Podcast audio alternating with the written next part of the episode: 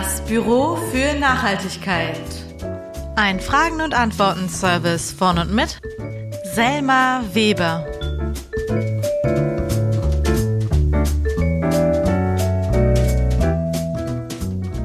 Film ab für Episode Nummer 6 der zweiten Staffel.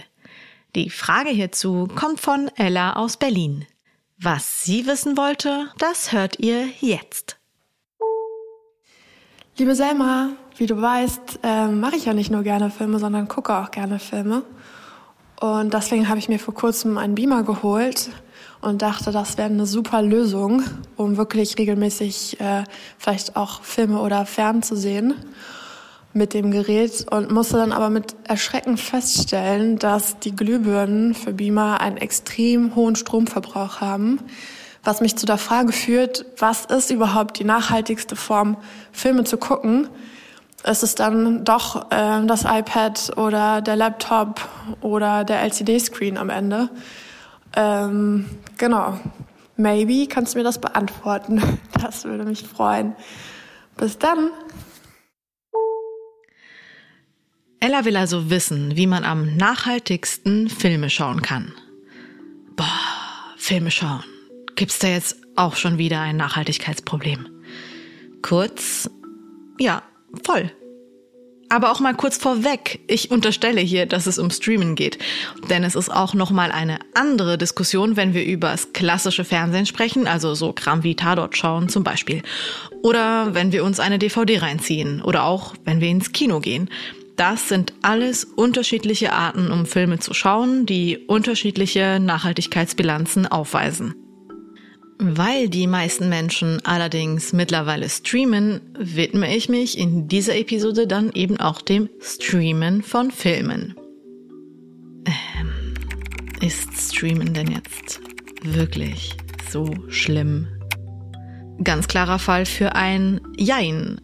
Es verbraucht halt auf jeden Fall Ressourcen, denn alles, was man im Internet macht, verbraucht Strom und produziert damit eben auch Emissionen, ganz gleich, ob man nur ein Rezept recherchiert oder einen Videocall hat.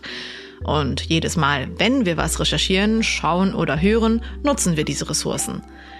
Das ist grundsätzlich, würde ich sagen, wichtig zu verstehen.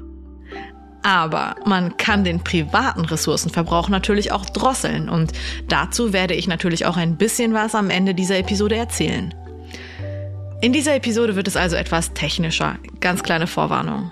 Aber keine Sorge, ich gebe mir Mühe, alles so zu erklären, dass es für alle spannend bleibt.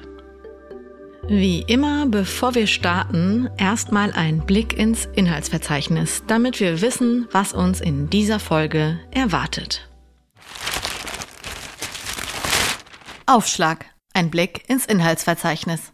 Um Ellas Frage beantworten zu können, macht es tatsächlich wenig Sinn, sich nur auf die Geräte zu konzentrieren, weil das eben nur ein Faktor dessen ist, was das Filme anschauen emissionsstärker oder emissionsärmer macht. Und vor allem ist es mit den Geräten einfach so, dass sie sehr individuelle Stromverbrauche haben, was daher eben einer der ausschlaggebenden Faktoren ist, um diese Frage zu beantworten. Da kann man also nur pauschalere Aussagen treffen. Weil es aber, wie gesagt, nur ein Faktor ist, der in dieser Analyse relevant ist, schauen wir uns mal mehr und mal weniger im Detail die verschiedenen Etappen an, bei denen fürs und beim Filmeschauen Ressourcen verbraucht werden. Also vom finalen Filmprodukt über die Internetverbindung auf unser Gerät quasi. Und deswegen müssen wir Ellas Frage auch einfach ein bisschen weiter schauen und nicht nur die Geräte anschauen. Aber Ihr kennt mich ja vielleicht schon ein bisschen und wisst, ohne Kontext läuft hier gar nichts.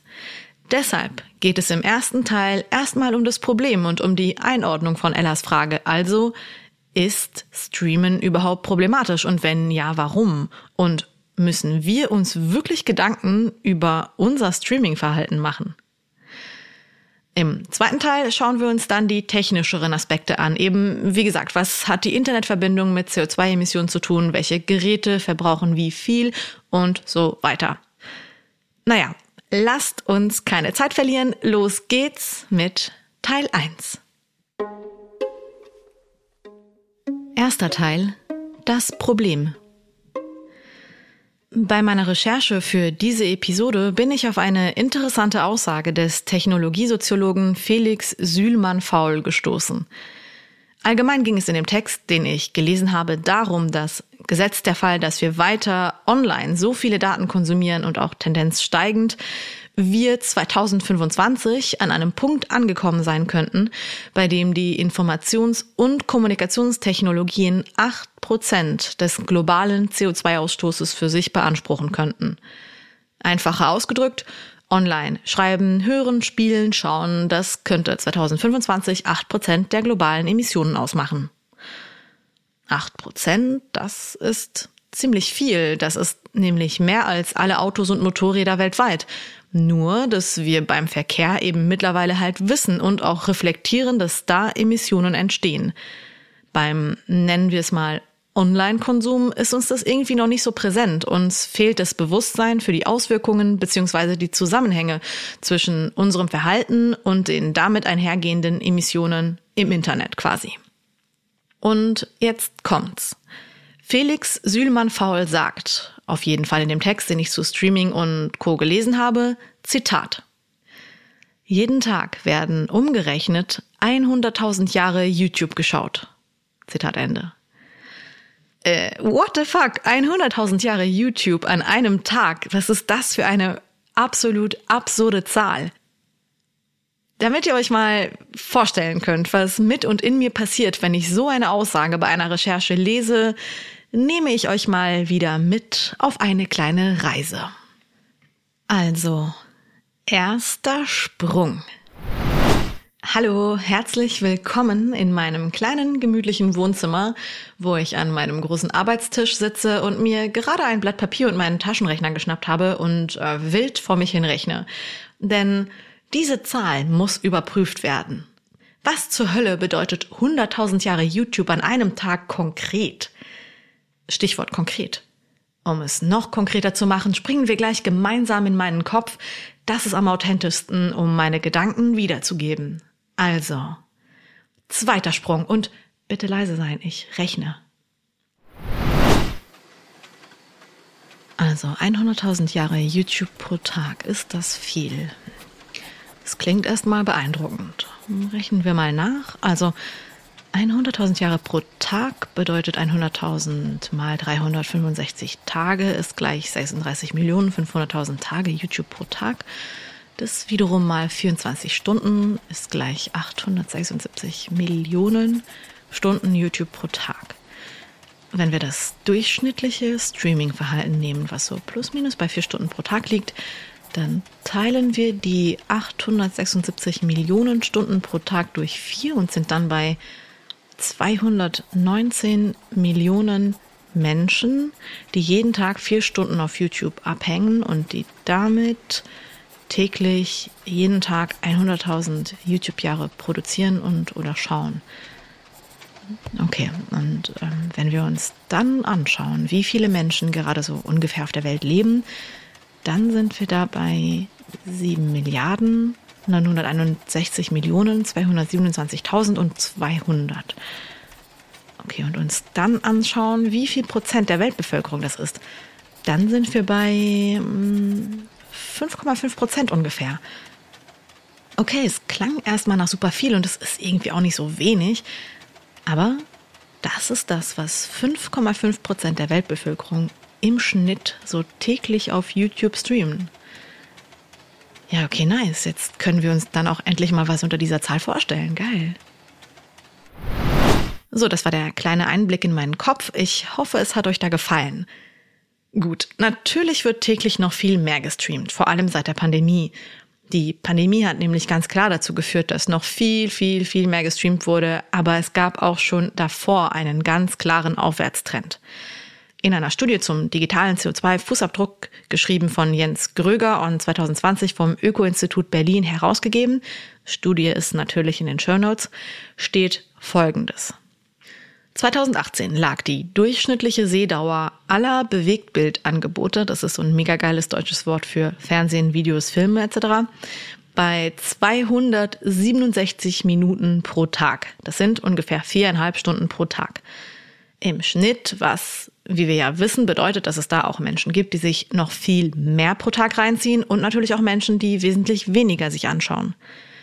Nach Angaben des Branchenverbandes Bitkom aus dem Jahr 2019 stieg der Anteil an Streaming-NutzerInnen, die mehrmals pro Woche streamen, von 11 Prozent in 2015 auf 24 Prozent in 2019. Das, wie gesagt, vor der Pandemie. Und dann kam eben die Pandemie und TikTok, Insta-Reels, irgendwelche anderen Kurzvideos, Netflix und Co., Videocalls und Pornos sind nochmal mehr konsumiert worden. Netflix hat zum Beispiel in der ersten Jahreshälfte 2021 5,5 Millionen UserInnen dazu bekommen. Und in Deutschland hat Netflix über 11 Millionen AbonnentInnen. Das ist ziemlich genau ein Achtel der BewohnerInnen Deutschlands und ziemlich viele Abonnentinnen für Netflix. Unterm Strich kann man also so oder so sagen, dass schon einfach sehr viel gestreamt wird und wir das total normal und eben auch alltäglich finden.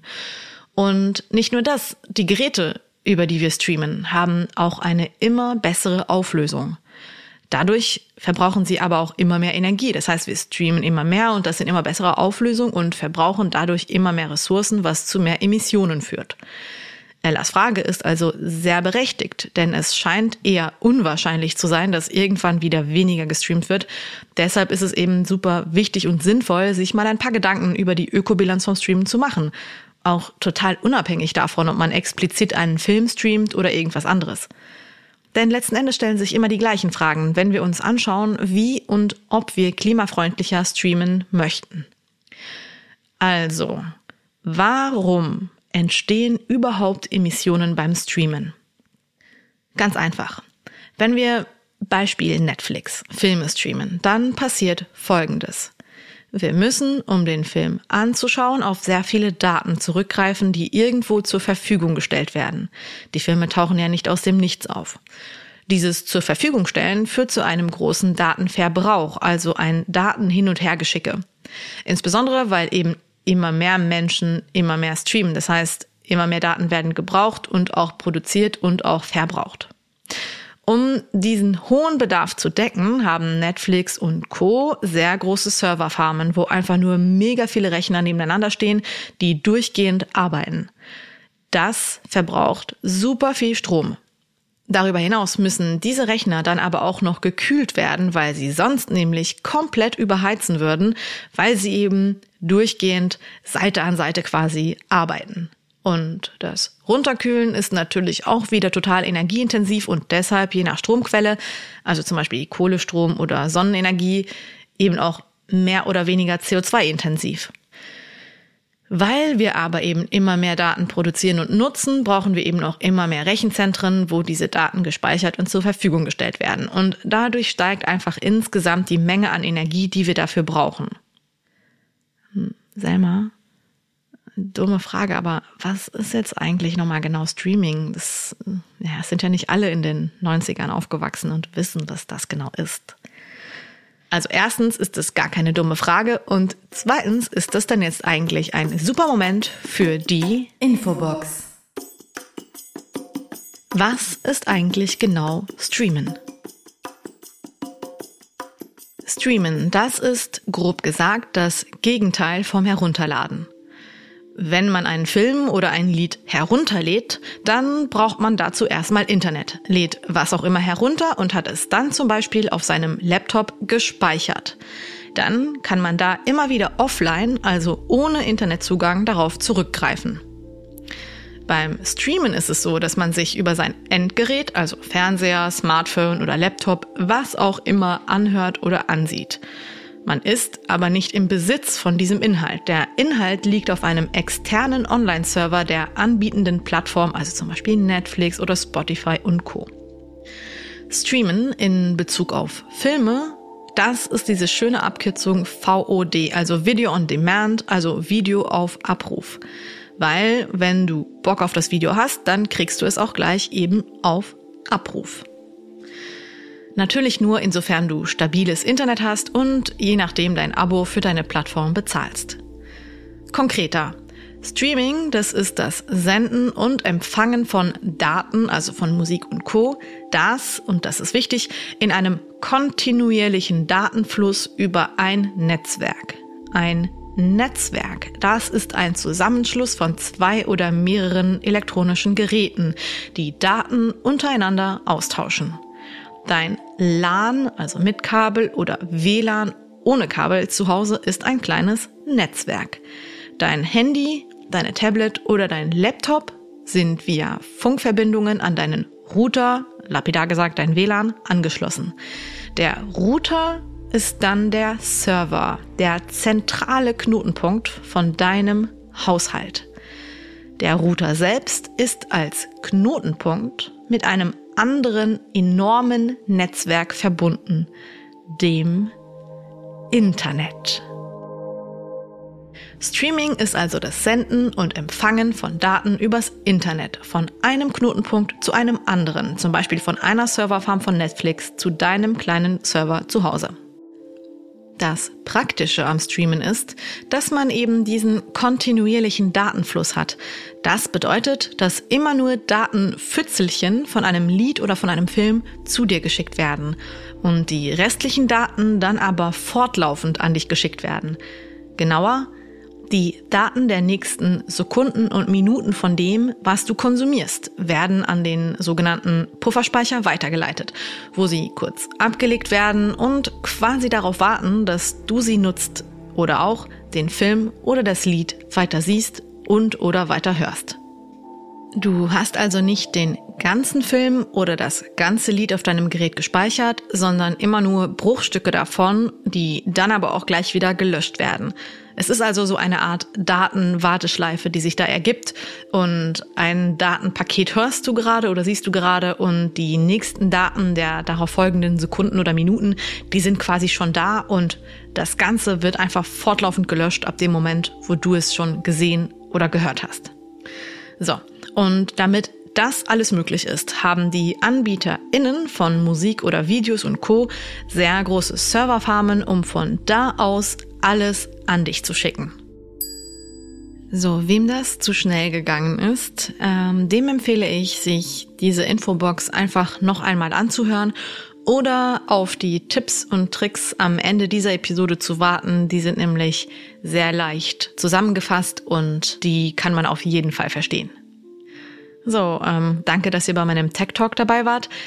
Dass ich äh, sowas mal machen würde, hätte ich irgendwie auch nicht gedacht. Aber naja, diese kleine Erklärung macht es hoffentlich klarer und leichter, im weiteren Verlauf dieser Episode zu folgen und damit zurück in den ersten Teil der Episode.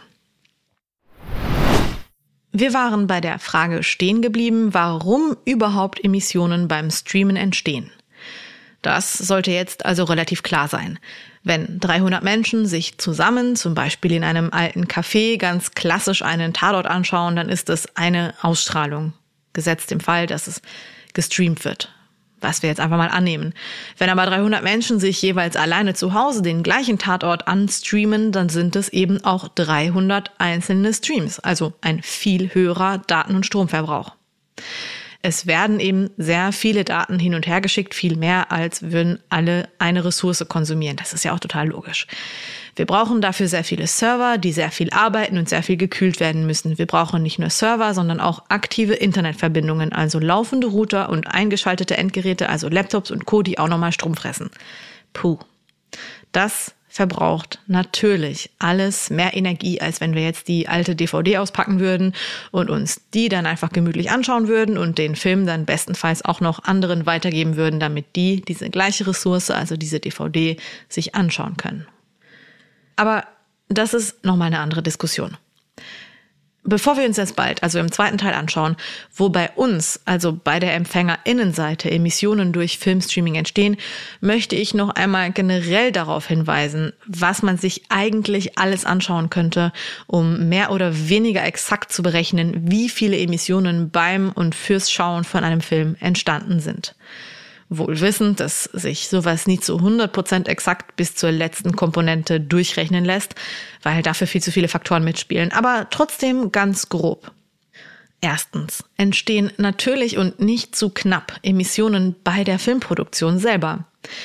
Zum Thema grüne Filmproduktionen ließe sich aber nochmal eine ganz eigene Podcast-Episode schreiben.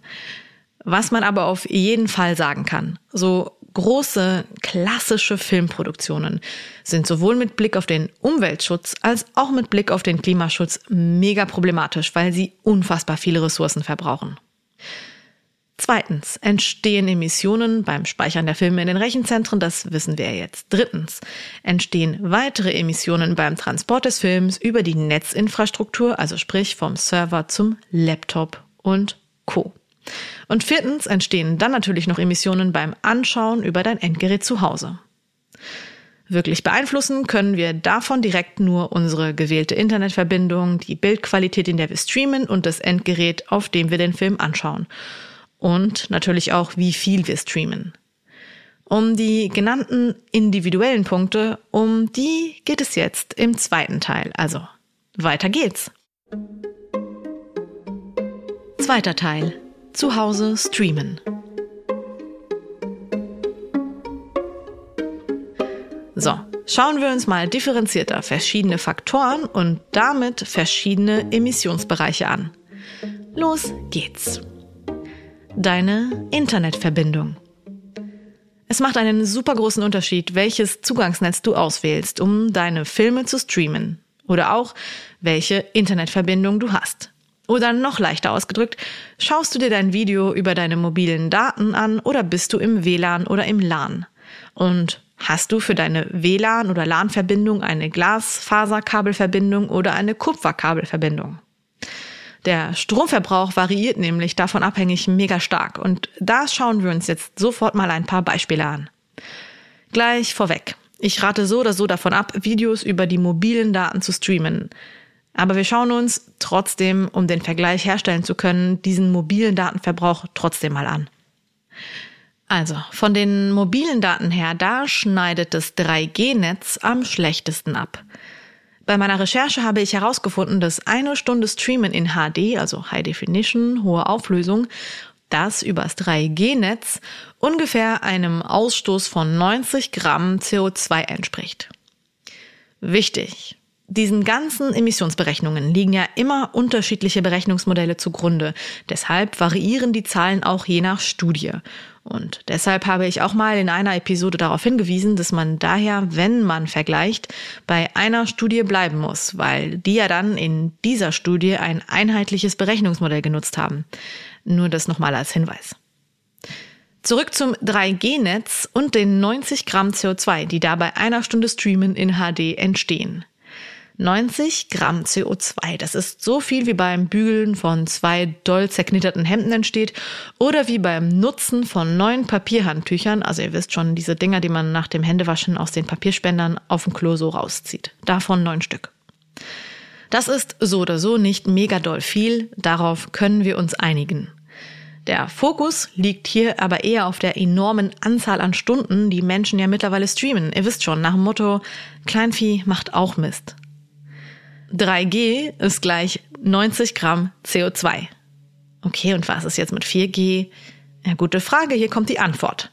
Eine Stunde lang das genau gleiche Video, also eine Stunde in HD über 4G streamen, das verursacht um die 13 Gramm CO2 pro Stunde. Also schon mal siebenmal weniger CO2 als beim 3G. Und wenn wir dann das immer noch gleiche Video in 5G streamen, dann produziert es nur noch 5 Gramm CO2.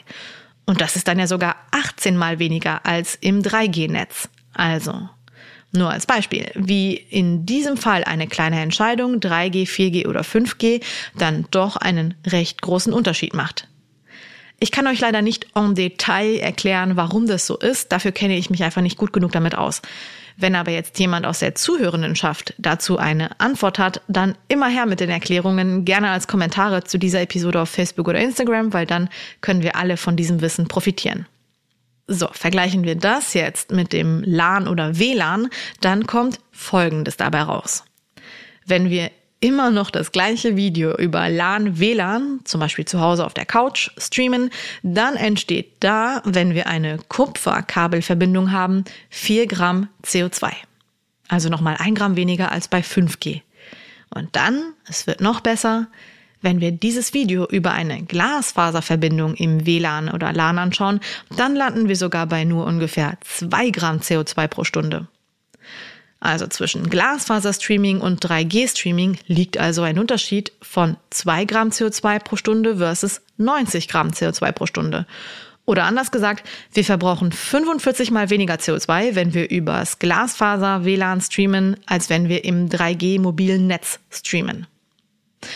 Maxime Ifouy Hess vom französischen Think Tank The Shift Project, über die ich in der nächsten Episode wegen der CO2-Emissionen, die beim Pornokonsum entstehen, auch nochmal sprechen werde, erklärt, warum das so ist. Er sagt, dass bei mobilen Daten große Antennen ein Signal über sämtliche Straßen und Häuser hinweg senden müssen. Logisch, wir bewegen uns ja einfach in der Stadt umher und müssen dann ja irgendwie an diese mobilen Daten kommen, beziehungsweise sie an uns. Er sagt dann weiter, dass ein Wi-Fi-Router sich eben schon bei uns zu Hause befindet, also in der Nähe des Laptops oder Handys und dass er deswegen weniger Energie braucht, weil eben keine fetten Signale über irgendwelche Dächer geschickt werden müssen.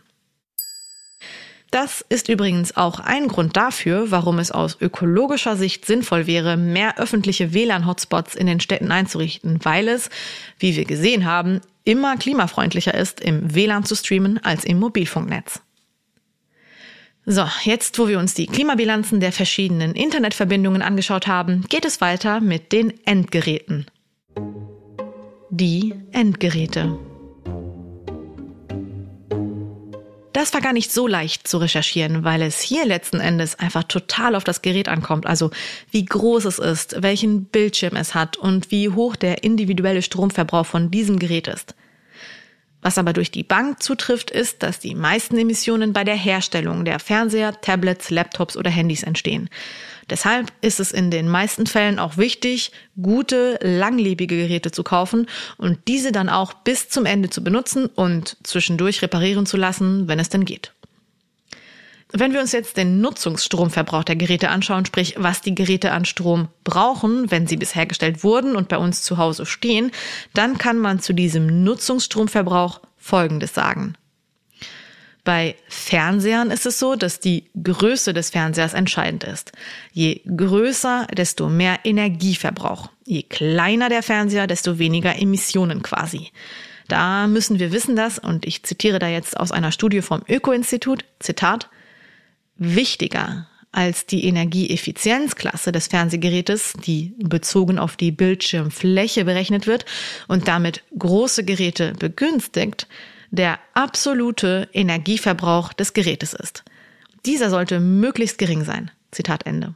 Also, wer wissen will, wie viel der Fernseher so an Strom verbraucht, der oder die müsste sich dafür halt leider wirklich die technischeren Infos reinziehen und nicht nur die Energieeffizienzklasse. Das ist auch wichtig, weil man dadurch eine Vergleichbarkeit mit anderen Geräten, also Tablets oder Laptops herstellen kann. Also diese technischen Infos. Sicher ist auf jeden Fall, dass Streamen mit dem Beamer auf jeden Fall bedeutet, dass man zwei Geräte laufen hat. Also das Gerät, von dem der Beamer die Infos bekommt, eben zum Beispiel der Laptop und dann der Beamer. Und damit ist es sicher emissionsintensiver, mit dem Beamer zu streamen als ohne. Wie gesagt, die genauen Verbrauchsdetails kann ich hier nicht auflisten, weil sie vom individuellen Gerät oder den Gerätekombis abhängen. Aber das ja als Einordnung. Was Laptops oder PCs angeht, da macht es einfach keinen Sinn, jetzt was dazu zu sagen. Einfacher ist es wirklich, wenn man wissen will, was der Laptop oder PC verbraucht, das nachzurechnen. Dazu gibt es auch Online-Rechner, die ziemlich einfach zu nutzen sind und die Links dazu gibt's natürlich in den Show Notes. Zwei Sachen kann ich aber noch pauschal sagen. Erstens, je kleiner der Monitor, desto weniger Stromverbrauch. Wenn du also mehrere Geräte zum Streamen zur Auswahl hast, dann nutze das Gerät mit dem kleineren Bildschirm. Zweitens, ein Smartphone oder Tablet verbraucht weniger Strom als ein Fernseher oder Computer. Was bedeutet, dass es sinnvoll ist, kleinere Videos auch mal auf dem Handy zu schauen oder eben auf dem Tablet zu streamen, wenn man eins hat. In einem Artikel habe ich dazu gelesen, dass, ich zitiere, beim täglichen zweistündigen Streamen über das TV-Gerät pro Jahr etwa 50 Kilowattstunden zusammenkommen. Auf dem Mobiltelefon oder dem Tablet sind es dagegen nur 4 Kilowattstunden. Also wenn man täglich zwei Stunden über den Fernseher streamt, hat man 50 Kilowattstunden und wenn man täglich zwei Stunden über Mobiltelefon oder Tablet streamt, ungefähr 4 Kilowattstunden. Das heißt, es macht wirklich einen großen Unterschied. So, das zu den Endgeräten und weiter geht's mit der Bildauflösung. Die Bildauflösung. Kurz und knapp.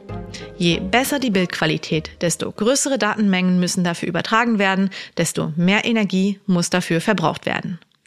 Das Umweltbundesamt schreibt dazu, dass eine Übertragung in Ultra HD am TV die zehnfache Menge an Daten verbraucht, als würde man das gleiche Video in HD streamen. Konkreter schreiben sie, dass das gebrauchte Datenvolumen bei einer Stunde Streamen in Ultra HD bei 7000 Megabyte liegt und bei einer Stunde Streamen in HD eben dann nur bei 700 Megabyte.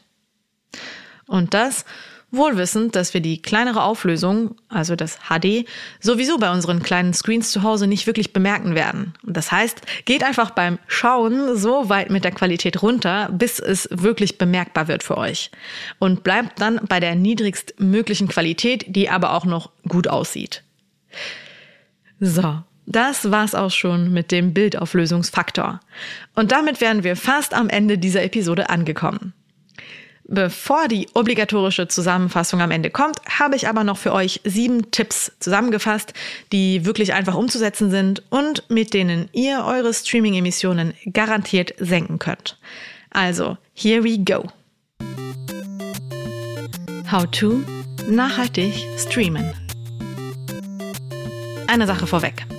Die HerstellerInnen, die Service-ProviderInnen, die RechnungszentrumsbetreiberInnen, die SoftwareentwicklerInnen und die GesetzgeberInnen haben eine wesentlich größere Macht und Verantwortung, die Emissionen der Digitaltechnik zu senken. Das ist auf jeden Fall klar. Aber nichtsdestotrotz haben wir eben auch Privatmöglichkeiten. Und unseren privaten Konsum zu reflektieren, hält uns ja auch absolut nicht davon ab, an anderen Stellen trotzdem Lösungen zu fordern. Wenn wir uns jetzt aber mal die individuellen Möglichkeiten anschauen, dann habe ich hier folgende Tipps und Tricks und Möglichkeiten. Tipp Nummer eins: LAN-Party. Wann immer es geht, streame über WLAN oder LAN. Solltest du irgendwo unterwegs sein, dann lade dir das Video im WLAN oder LAN herunter oder checke, ob du dich irgendwo ins WLAN einloggen kannst. Tipp Nummer zwei: Scharf sehen reicht. Drossel deine Bildauflösung. Wenn du merkst, dass du absolut keinen Unterschied in der Qualität deiner Bildauflösung bemerken kannst, dann gehe so weit in der Auflösung runter, bis es dich stört. Je niedriger die Bildauflösung, desto weniger Datenverbrauch, desto weniger Emissionen. Je kleiner dein Screen, desto niedriger kannst du deine Bildauflösung einstellen. Du wirst den Qualitätsunterschied wahrscheinlich nicht einmal bemerken. Tipp Nummer drei: Think small.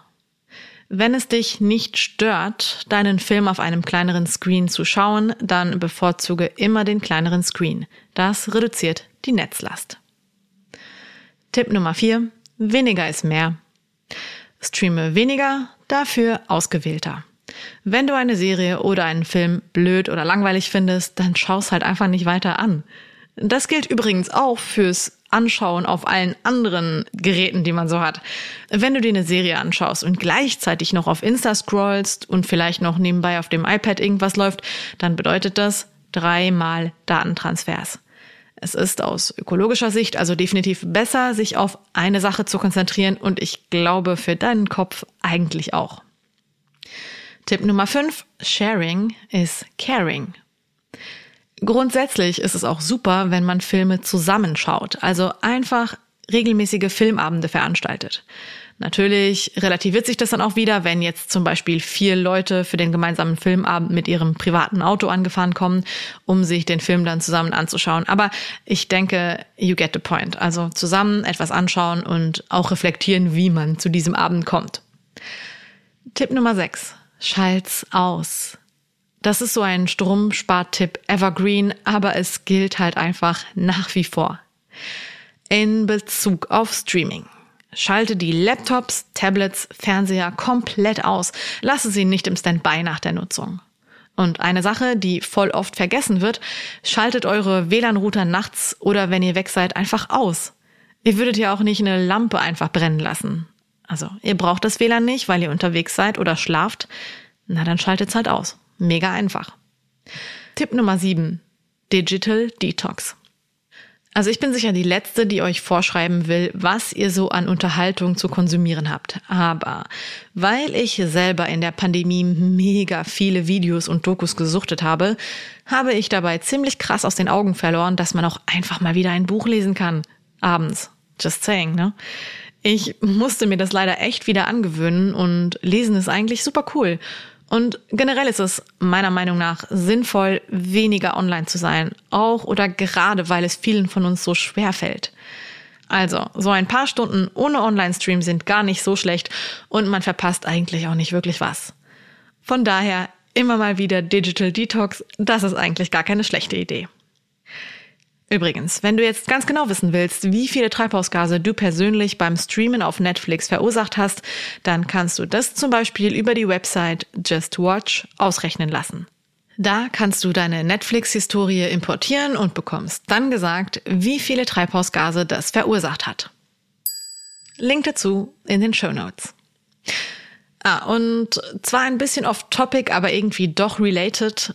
Musik auf YouTube hören ist nicht so clever, weil dann ja eben immer zusätzlich zur Musik noch ein Video mitläuft. Das führt dazu, dass der Datentransfer unnötig steigt.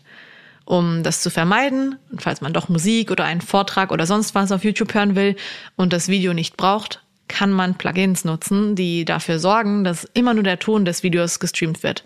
Link dazu auch in den Show Notes. Und damit wären wir am Ende angekommen. Liebe Ella, ich hoffe, diese Episode hat deine Frage ein bisschen beantwortet, auch wenn die Antwort eine vielleicht leicht andere Richtung angenommen hat, wie du es dir erwartet hast. Ich hoffe, ich konnte dir ein paar Hinweise mit auf den Weg geben, wie du deinen Streaming- oder Filme anschauen Antworten näher kommst. Weiter geht's mit der Zusammenfassung. In a nutshell. Kurz und knapp zusammengefasst.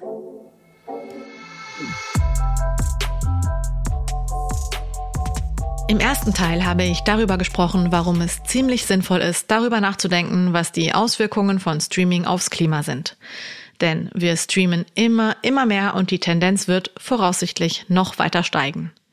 Streamen, ganz gleich ob Musik, Filme oder sonst was, ist ganz normaler Bestandteil unseres Alltags geworden. Und weil es so normal ist, ist es wichtig, sich anzuschauen, wie man die Klimaauswirkungen dann auch drosseln kann. Weil ich es wirklich wichtig finde, betone ich es hier nochmal. Die größere Verantwortung liegt hier nicht unbedingt beim Individuum, sondern bei den verschiedenen AnbieterInnen.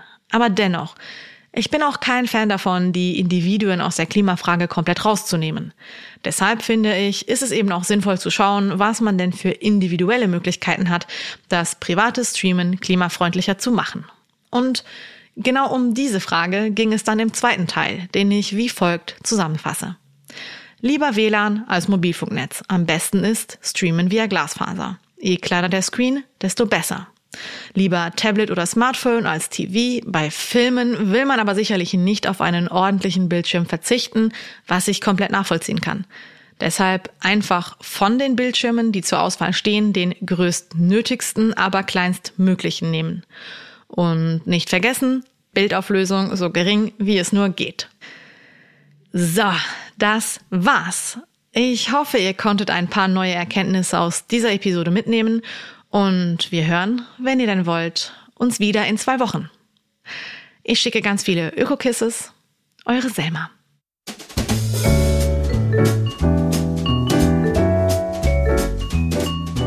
Das Büro für Nachhaltigkeit. Ein Fragen- und Antworten-Service von und mit Selma Weber.